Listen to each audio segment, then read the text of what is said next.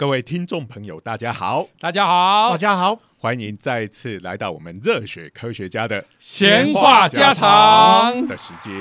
是的，哇，有掌声的感觉真好。好，来，我是东海大学应用物理系的施启廷老师，我是中原大学物理系的许金林许老师，我是路人九九。好，虽然九九说他是路人，可是其实我们在上一次，呃，应该是上两次了，哈好，有曾经宣告过。是九九，就算你是个路人，也是我们量子国家队的一员的 哈。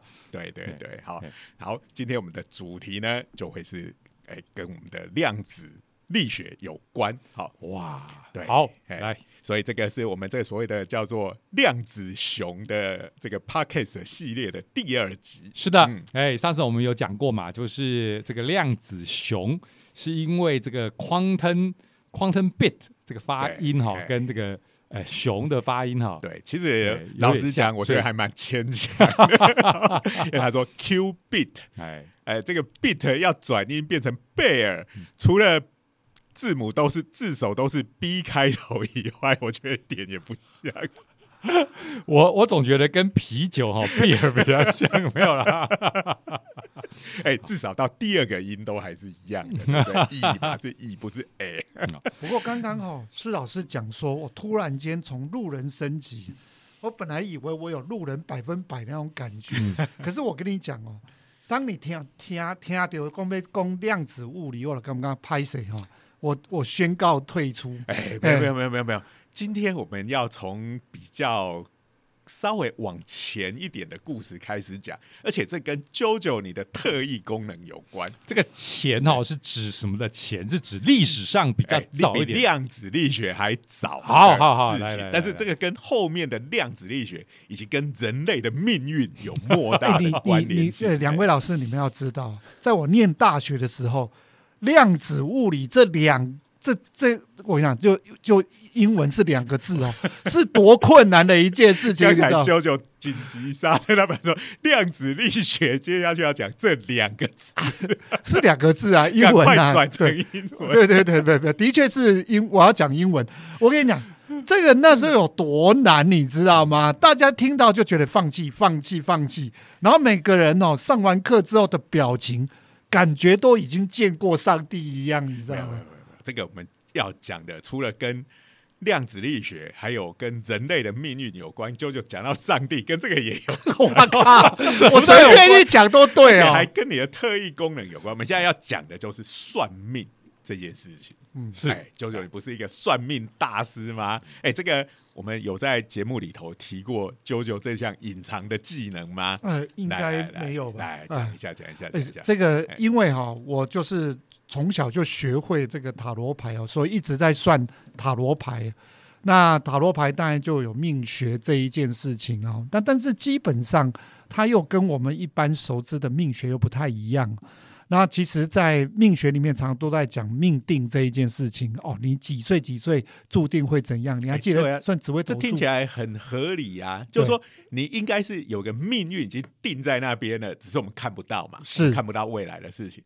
那算命不就是要让我们去看到未来的命运是什么吗？不然还算什么命呢？哎，但但是问题又来了哦、如果你今天算命只是知道你未来会发生什么事情，那说实在，你算了也没用啊。你只是提早知道它必然发生，那这样子也没有办法去呃避免，甚至是呃怎么逢凶化吉嘛。对这个当然，如果你未来的命运是过得很爽的话，那当然算了之后就会觉得超开心的。可可是我但跟是你如果未来是过着一个不幸的人生，然后而且你没有办法改变它，那还不如不知道那。人生最不幸的事情就是。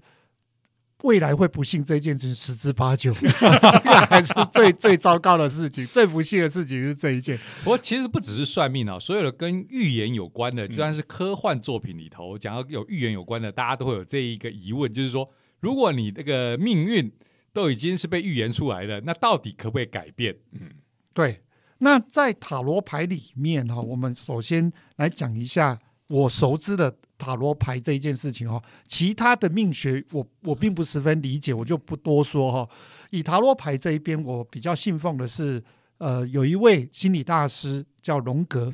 哦，那这个荣格底下，他其实弗洛伊德的弟子嘛，哎，对不对对，然后他对塔罗牌其实有多做了很多的这个研究哈，甚至写成的著作。然后在里面我们就可以知道说，哦，原来在他的系统里面，塔罗牌是另外一个很接近科学的东西哦。不过我要讲哦，科学有经过一些假设，它有一些假设当然跟科学还是搭不上啦，但基本上你相信这假设才可以往后推论哦。那弗洛伊德呃的弟子这个荣格，他们两个其实本来感情非常好。那弗洛伊德也很喜欢这个弟子，因为觉得说啊，我以后这个我的学说大概就是要他继承的。就谁知道弗洛弗洛伊德呢？没没料到他的最疼爱的大这个弟子呢，在晚年的时候开始跟他的学说有点背道而驰，甚至这个弟子觉得，哎，老师讲的东西好像哪里有疏漏。这个大家都喜欢吐槽 弗洛伊德，无论什么原因哦，就是都要归咎于哦，这就是你的性上面的不满足之类的哈、哦，或者从小、哦、哪哪个方面是这个这个父母之间的关系有缺陷，所以造成的，是所以大家都很喜欢吐槽弗洛伊德。对。那荣格在后晚年的时候，其实呃被弗洛伊德逐出师门，对他影响蛮大的。他也因为这样子开始呃脑脑筋里想的很多奇奇怪怪的事情，甚至他晚年对这个超自然现象、飞碟啦、鬼怪啦、幽灵啦，甚至命学哦，东方命学也好，他都有一番研究。听起来蛮适合去上保洁的节目的。哦，对，他很能聊哦。这个从内子宫聊到外太空，他大概都行。对，所以他在著作里面就有把他对塔罗牌的认知做了一番理解哦。他提出了一个叫做人类共同潜意识这一件事情。那这个在他的学说里面很重要。然后他在塔罗牌的这个他的论述里面，他又特别把它扩张。他认为在人类共同潜意识区里面，其实包含了很多的问题。也包含了解答，它没有时间、空间的限制，所有东西都在那里面。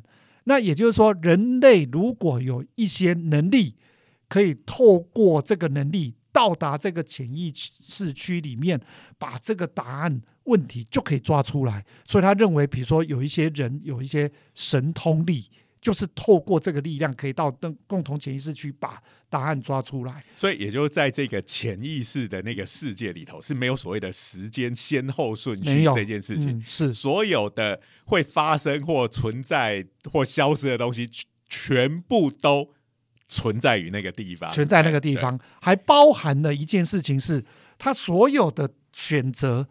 他有不同的答案，比如说我现在在面临到一件事情，那我做了选择 A、B、C，有三种选择，在那边都可以看到你选了这个之后就会怎样。对对对对，没有错。那就看你选择抓的问题是什么，它就浮现了那个答案。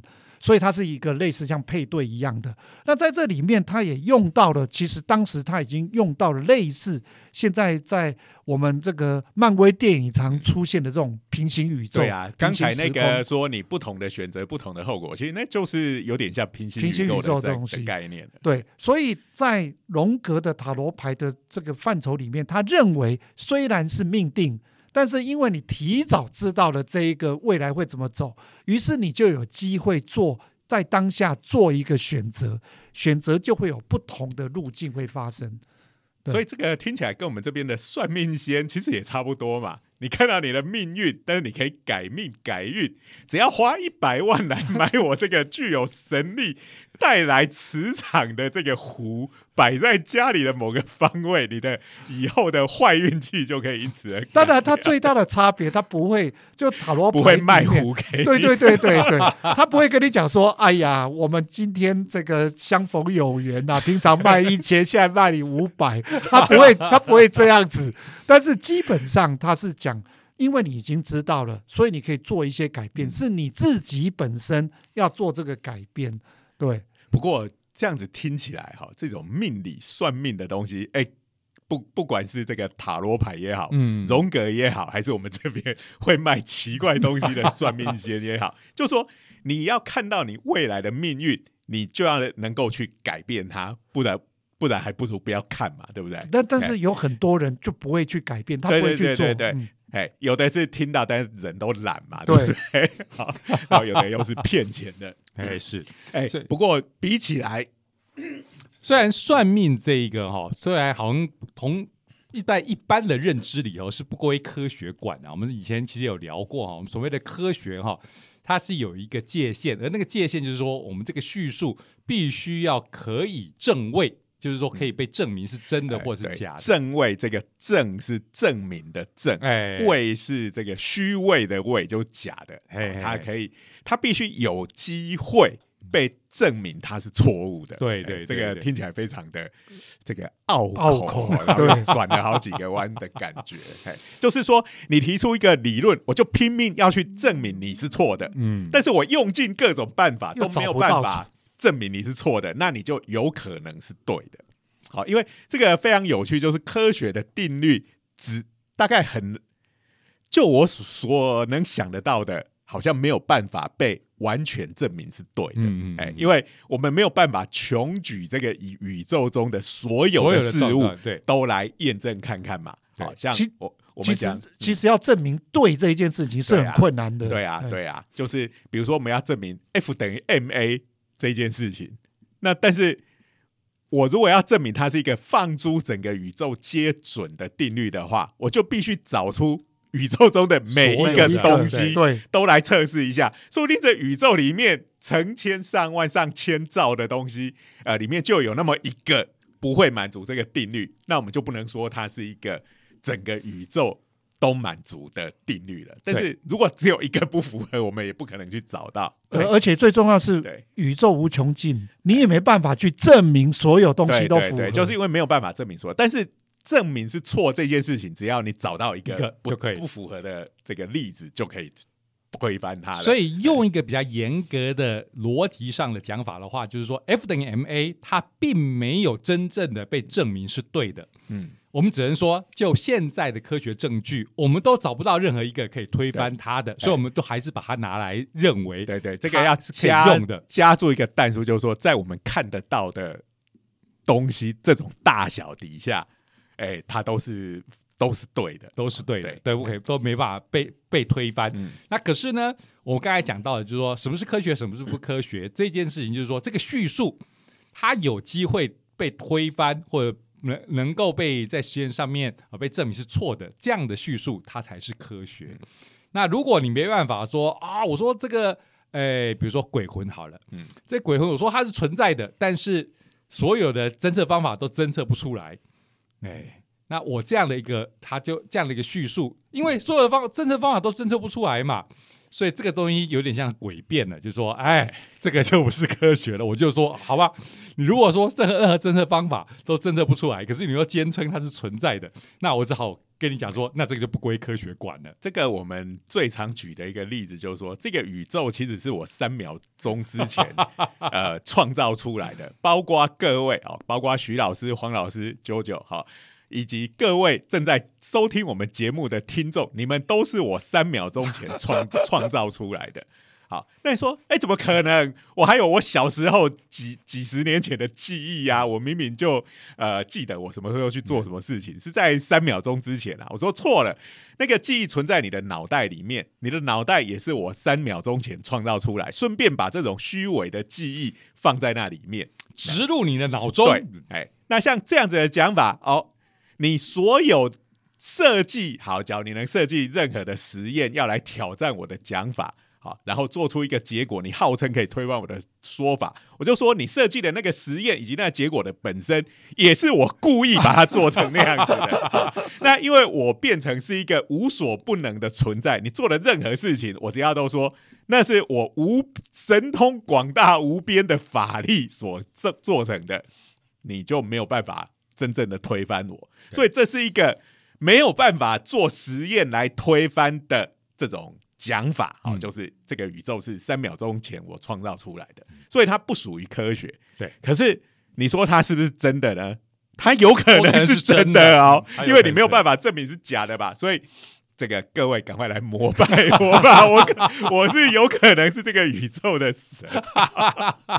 哎，这个讲到这个，就以前有个科学家叫叫做巴斯卡，大家都有学过那个数学里面那个巴斯卡三角形有没有？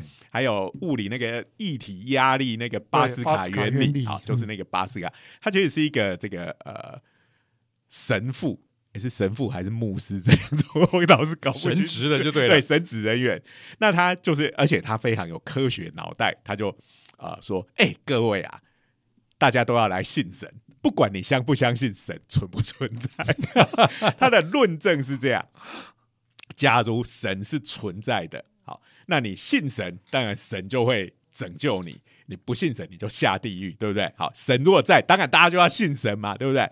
那如果神是不存在的，那而你又相信神的话，诶其实对你也没什么损失嘛，对不对？你只是诶、常常在那边对一个不存在的东西祷告，那呃多花了一点点力气，这对你来讲不痛不痒，对不对？好，所以你的损失是非常小的。好，那如果呃世界上没有神，你也不信神啊，那其实你就没有得分，也没有失分嘛，嗯对不对？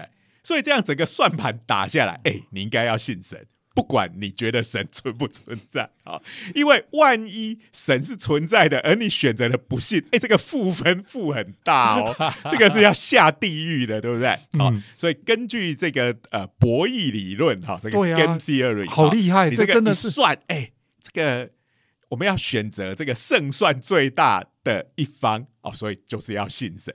哦我讲了半天，就说各位来相信我。虽然我三秒钟前我创立宇宙这件事情，呃，有可能是不对的，但是你来信来膜拜我下去，对你的损失是很少的。对，但是万一我就是那个全能的神，你而不信我，赚到了那你就惨了。施老师不会卖大家奇怪的壶哎哈，所以大家不用担心啊。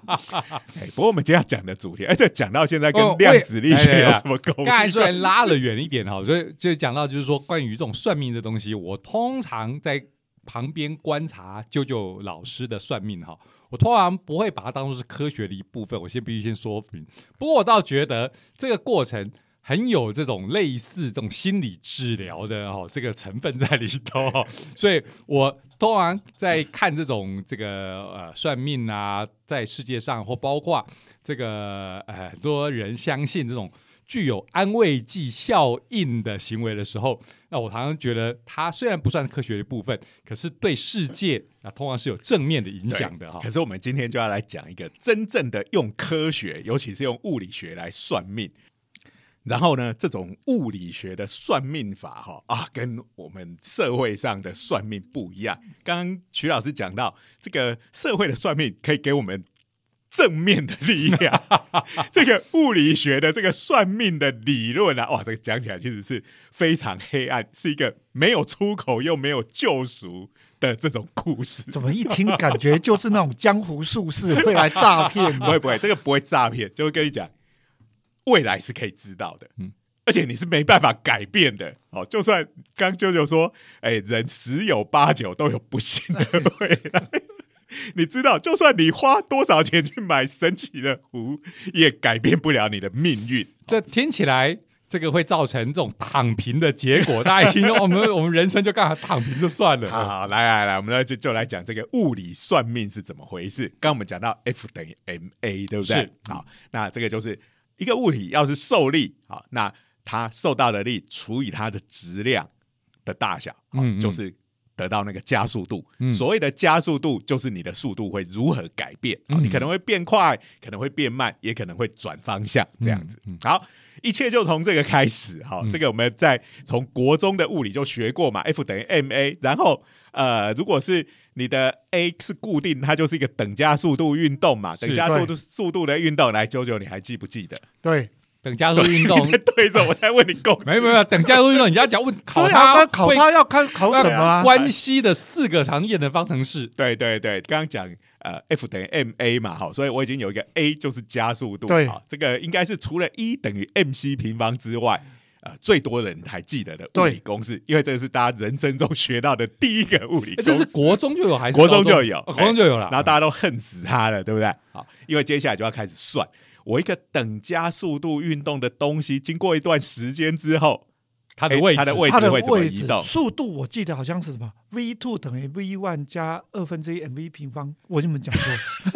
你这是一个把所有不相干的东西都混在一起。这个不就是现在学生干的好事情吗？谢谢啾啾老师啊，，完美示示范啊！我想他应该是故意的，感谢施老师帮我找的台阶不过。其实有些地方长得有点像啊，就是讲我们这个位置的变化，就是会这个 x two 等于 x one 加上这个 v one t 加上二分之一 a t 平方，有没有？二分之一 a t 平方，嗯，好，你把它跟动能二分之一 mv 平方搞在一起。好，好啦，这个我们今天不是要来讲这些方程式，只是要提醒各位，哎、这个大家国中开始就算了一堆等加速度运动，高中又算了一堆等加速度运动。如果你大学是理工科系，要上普通物理，又要再算一堆，所以大家都恨死他了。嗯而且你觉得算这个东西超无聊的，对不对？好，那就是代公式嘛，然后在那边算。但是呢，这个东西就跟宇宙的命运有非常密切的关系。是各位有没有注意到一件事情？就我如果现在有个粒子啊，在这个空间中，它的位置是 x one，它的速度是 v one，那然后它受到了一个力，我们就知道 F 等于 ma 嘛，然后我们就会用刚才的那些公式，我们讲了半天，你全部忘记跟九九一样也没有关系，你只要接受一件事情。好，它经过一段很短的时间之后，我们就可以由它现在的位置跟速度，以及它所受的力，我们就可以算出下一个瞬间它所在的位置以及它的速度会变成什么。哎，说起来这也是种算命哎，对不对？对啊哦我们在算 这个预测这颗粒子的命运嘛，它下一瞬间会发生什么事情嘛，对不对？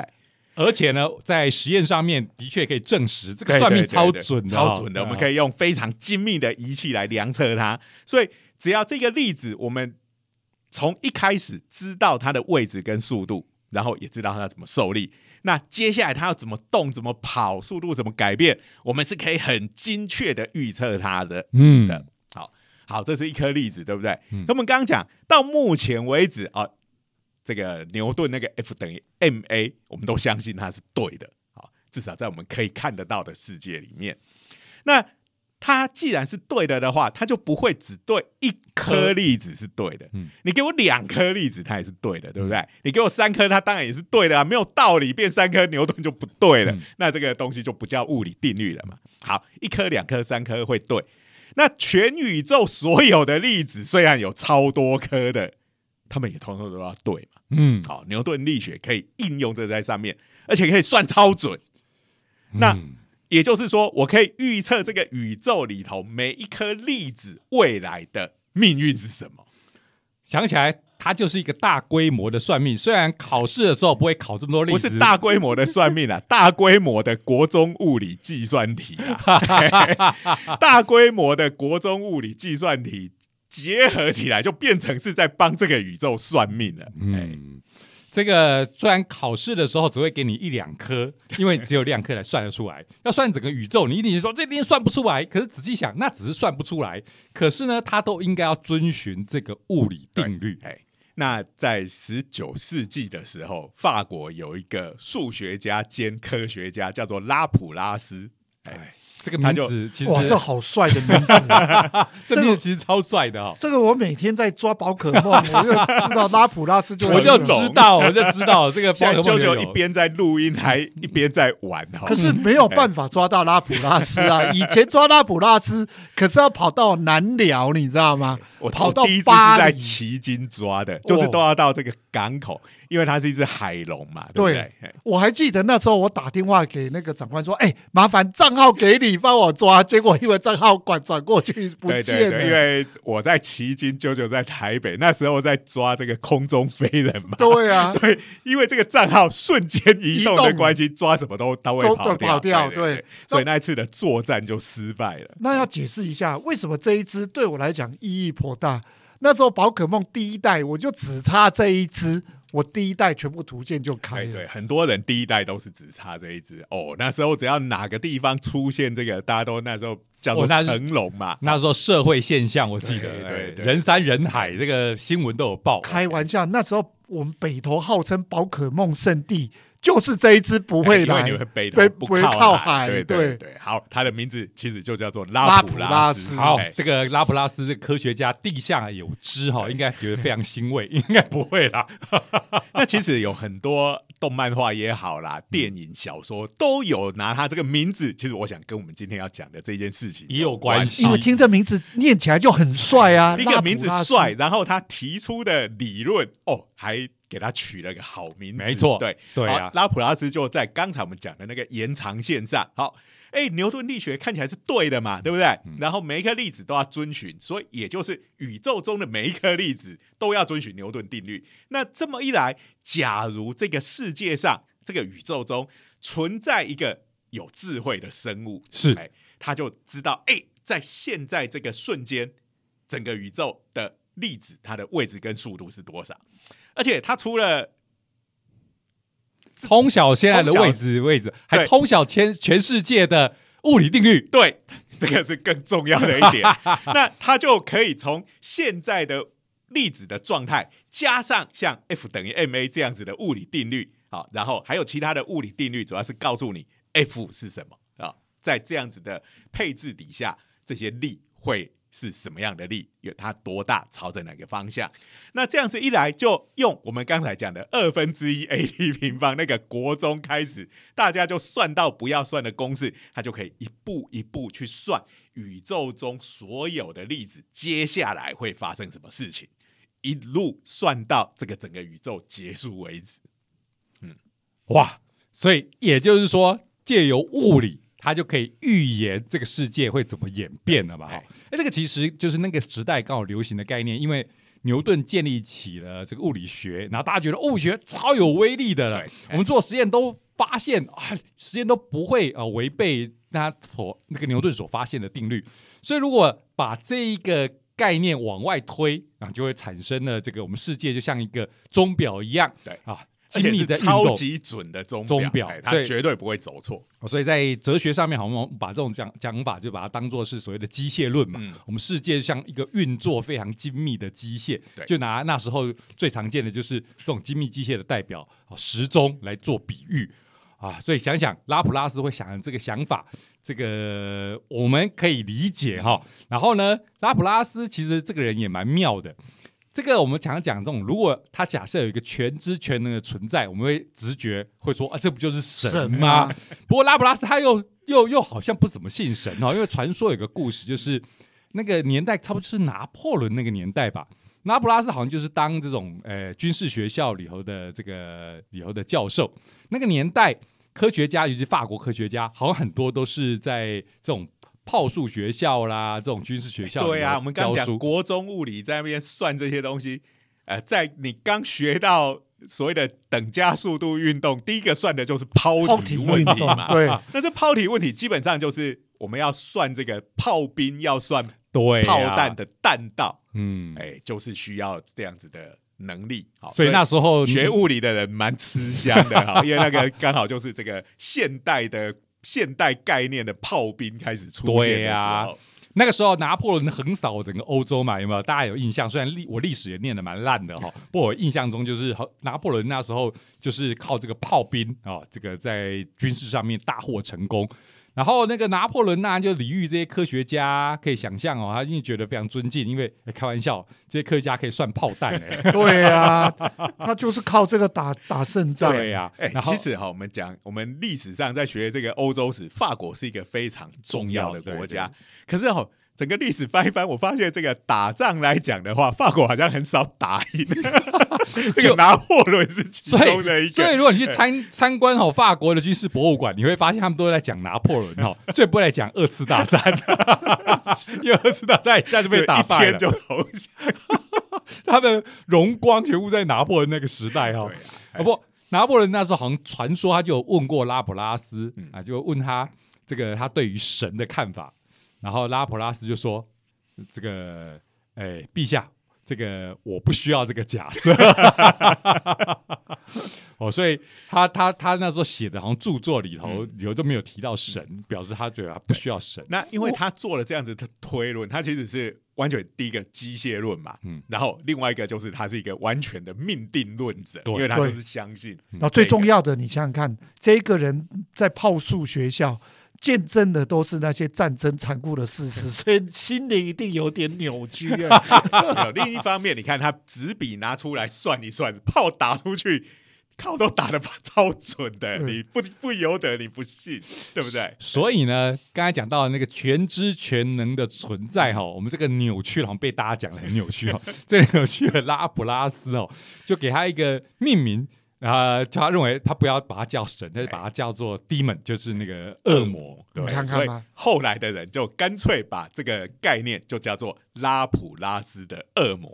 你看，这就是一个很中二的中二的学者会想出来的。可是你看这名字就超容易流传下来，因为大家一听中二名字，中二听起来就是酷嘛，对啊，留下来，所以他会跟 A C G 族群这些阿宅们会产生共鸣啊。我就说我看到的第一。第一个呃用这个来命名的是在那个藤岛康介的那个逮捕，哎，不是逮捕令，命运幸运女神里面，我以为逮捕令就你命中注定要被我逮捕。贝尔当地，贝尔当地，哦，是幸运女神。对对对，它里头有一个魔法的道具，就叫做拉普拉斯的魔石。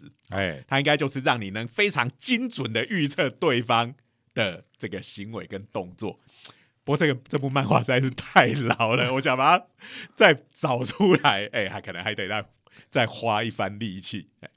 那钢弹钢弹里头有一个拉普拉斯之盒嘛？对对对对对，这个会用到拉普拉斯，后来也就是联想到这个吧。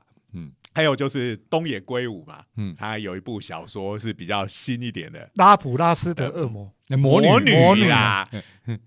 这个小说要卖，但魔女比魔要来的。不过我要讲这一件事情哦，这一部我没有看小说，我是看了电影。哎，电影其实实在是一部非常让人家摇头的电影。不过这个是有一点呃，算是比较不是那么本格的这个推理的作品因为它里头的主角就是具有这种能力的。哎，他他，所以他这个有点奇幻味道。对对对，他就用了这个典故，去泡温泉嘛，泡温泉的故事。好啦，这个不要再再破梗了，有兴趣的这个听众可以自己去看哈。那不过九九对电影的评价并不太高，就是你你知道吗？这当初电影公司引进来都不敢办试片，那我因为要电影介绍，我只好就。拜托他们，然后他把我带到他们公司的一个小房间里面给我看 DVD。你你这样子讲过，过两天电影公司可能打电话来找你抗议。虽然我们自己也觉得缺有点缺差，但是好歹是我们带进来的片子，你不要把它讲的。因为这部电影公司大概认为这也是黑历史，在很久以前的。那最重要的这一部是这个杰尼斯艺人所演的了，阿拉西这里面两个大将来饰演的，哎。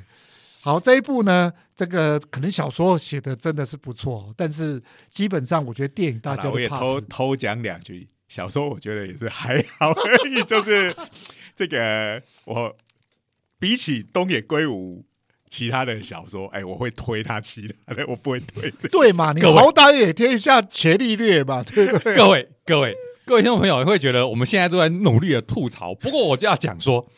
各位啊，这是命中注定，我们要吐槽啊！根据拉普拉斯的概念的话，我们做的行为都是命中注定的。没错，对我今天会在这边讲，还有舅舅在那边讲说，拉普拉斯的魔女小说也好，电影也好，比起东野圭吾过去的作品，好像就没那么精彩。我们在这边批评他，不是我们故意要批评的，不是不是，因为组成我们这些人身上所有的例子，今天会聚集在这里，变成我这个人。然后驱动我的脑细胞跟我的嘴巴、我的舌头来讲出这些话。其实这是在百亿年前，这些粒子从宇宙中出现的时候，它们的初始的位置、跟它们的速度，以及所有的物理定律，已经注定。嗯，在经过了几百亿年之后，这些粒子会组成我这个人来做这些事情。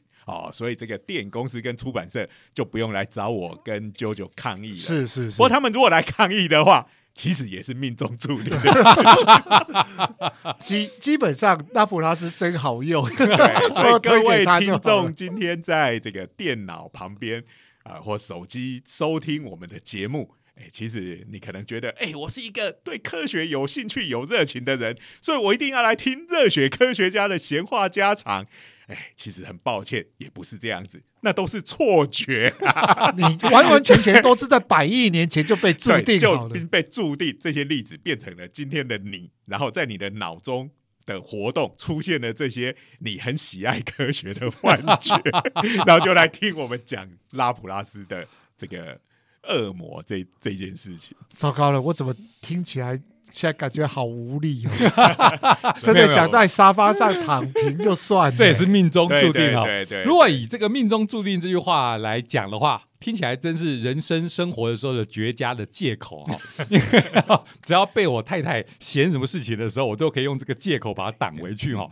可是我要想生呢，它的确有点恐怖哈。就是说，我们如果人生都是命中注定的，那我们真的不用努力了哈。就是即使是这个宇宙中并没有那个全知的恶魔的存在，好，我们世界宇宙中没有人知道我们的未来会是什么。可是未来已经被注定的这件事情，并不因此而改变。对，它只是算不出来，可是呢，只要是遵循物理定律，它就真的就不可能被改变嘛！哈，好了，那我们讲了半天，哦，讲了一个没有救赎的这个物理理论，对啊，那这个到底跟我们的量子力学、量子熊有什么？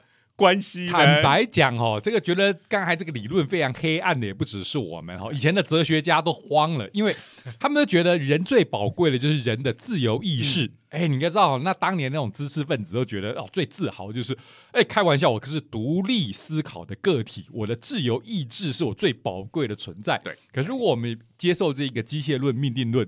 你的自由意志不就被否定了吗？一切都是命中注定的了吗？哈，所以以前像什么法国大革命，好，这个美国独立战争，我们要争取人类的自由跟人权，好，那对方来打压你，他就跟你讲，抱歉，不是我故意要来打你的，好，我也是遵循拉普拉斯的恶魔 的这个物理定律的规则，让我不得不在这边这个来打你们这些抗议的人。好啊，所以。刚刚讲到了这个自由意识不就被抹消了吗？不过好在，哎，我们今天哦，终于要讲到乐观的部分了。好在，其实又回到我们今天的主题了，就是上个世纪的科学革命，大家可以猜到了吧？我不用卖关子了嘛，我们一开头就已经破题就已经讲了嘛，哈，就是量子量子理论，量子理论，哎，拯救了我们的自由意志，我们可以这样讲吧？因为在这个牛顿的古典力学里头，所有的事情都是。非常精确，没有任何讨价还价的空间啊！什么因就会有什么果啊！这个完全没有商量的余地。可是到了量子力学里面呢，就好像大家都听过的那个薛定谔的猫一样，是啊，一切的东西，这只猫到底会死还是会活，哦，都完全无法预测。好，它变成是一个完全随机性、不确定的东西。嗯，所以也就是我在宇宙中任何一个粒子，即使在这个瞬间，好。它在这个位置，然后用这样子的状态移动，然后受到了什么力，我们都知道，但是我们还是没有办法精确的预测它的下一步要怎么走。量子力学告诉我们，我们只能预测它这么跑的几率是多少，那么跑的几率是多少啊？那甚至呃，其实再往前推的话，我们连它的位置跟速度，我们根本就量不准嘛。是啊，这就是海森堡的测不准原理呃，给我们这些限制。嗯。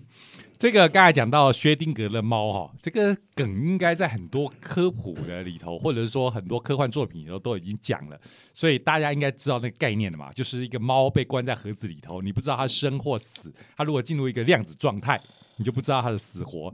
虽然对于这只猫很不公平哈，可是这一只猫大概是人类历史上最著名的一只猫了，大家大大都听过这一只，尤其是动漫画族群几乎都知道这一只猫。是啊。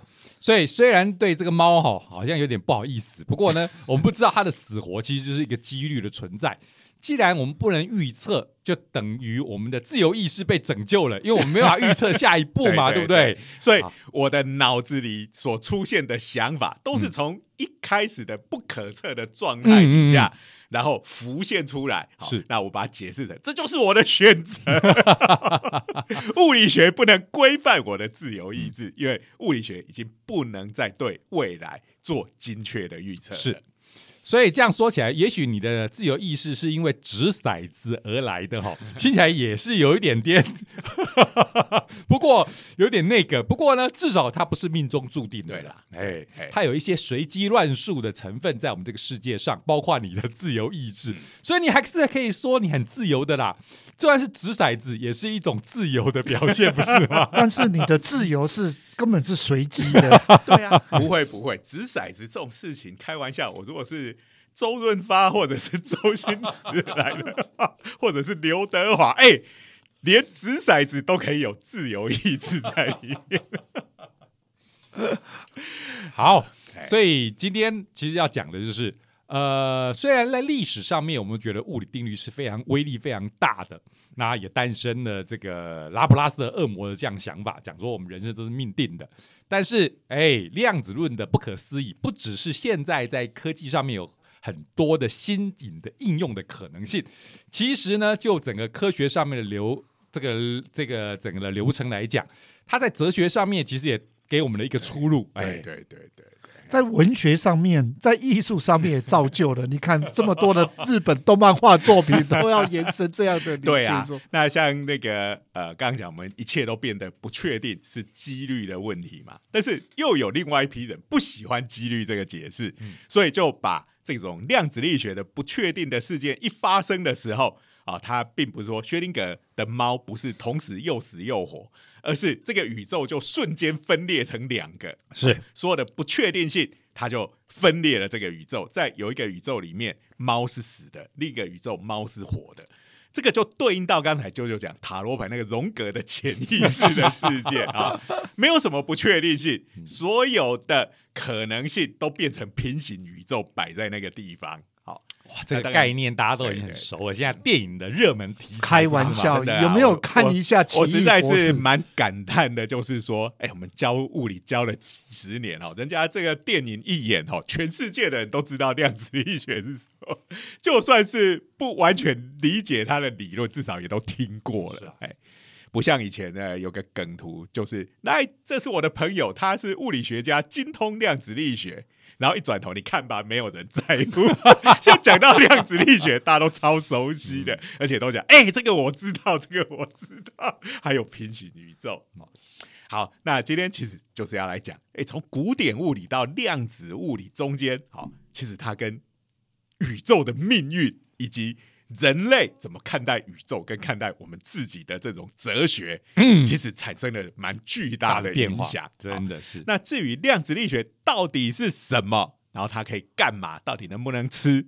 哦，这我们在未来的这个量子熊系列哦，隔周播出的。这个节目会慢慢再跟各位聊，是的，嗯，好，那今天我们时间也差不多了，那我们的节目就到这边。那感谢科技部的科普活动计划，好，以及这个呃，也是科技部的量子国家队计划里面的这个科普量子熊计划的的支持。